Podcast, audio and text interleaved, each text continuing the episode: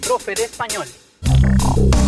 ¿Qué tal? Bienvenidos nuevamente a esta segunda emisión de Ex Libris, este podcast que estamos realizando y en el cual estamos comentando o haciendo algunas reseñas de los libros favoritos de su servidor, que soy el profe de español. Así que bienvenidos a esta segunda emisión de Ex Libris. Cualquier parecido con la coincidencia es mera realidad. Quizá George Orwell nunca pensó en los alcances proféticos de una de sus obras más emblemáticas, como lo es 1984. Cual oráculo, Orwell narra la historia de Winston Smith, un empleado del Ministerio de la Verdad, uno de los cuatro pilares del INCSOC, que era el partido que ejercía el poder, encabezado por el Gran Hermano. Smith dedica su tiempo a la reescritura de la historia, modificando y alterando el pasado, conformando así una realidad que el partido ansía que sea conocida como la única verdad.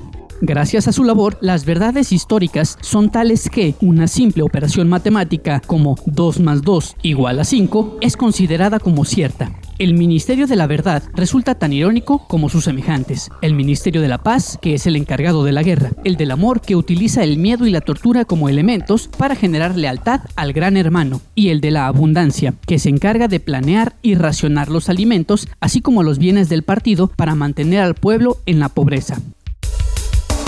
Winston Smith, al igual que toda la población, es observado por el gran hermano. Sí, como el del reality show.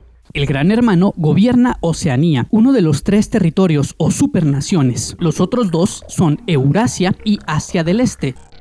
Con cámaras en cada espacio público y privado, el Gran Hermano se convierte en un ente omnipresente y omnisciente. Cada acción, lugar, llamada, plática realizada era conocida por él. Algo así como cuando realizas una búsqueda de un artículo que quieres comprar y después en todas las redes sociales aparecen anuncios relacionados a ello. Gracias al INSOC o socialismo inglés, se habían modificado prácticamente todas las actividades sociales, incluso la lengua. La neolengua es una simplificación de la llamada vieja lengua para facilitar su uso y, como se afirma en la misma novela, acotar las potencialidades del pensamiento resulta interesante ver cómo una novela publicada hace más de 70 años es tan vigente y descriptiva en una actualidad en la que muchos cuentan solamente con 300 palabras para comunicarse regularmente, poco menos de un tweet. La rebeldía de Winston Smith lo lleva a dudar de las consignas que afirman que la guerra es la paz, la libertad es la esclavitud y la ignorancia es la fuerza. Y es así que se entremezcla con Julia, una joven como él que, junto a otros, conforman la resistencia, cuyo principal crimen es el libre pensamiento, llamado por el INSOC como crimental.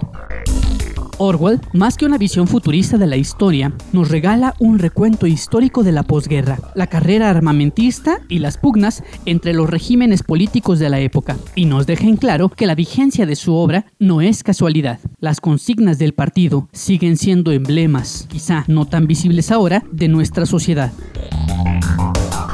26 años después, el criminal sigue siendo un peligro. Abajo el gran hermano. Abajo el gran hermano. Abajo el gran hermano.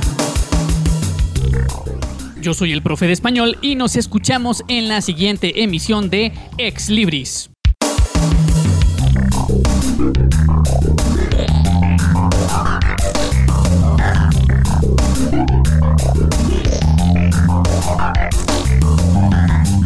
Ex Libris del profe de español.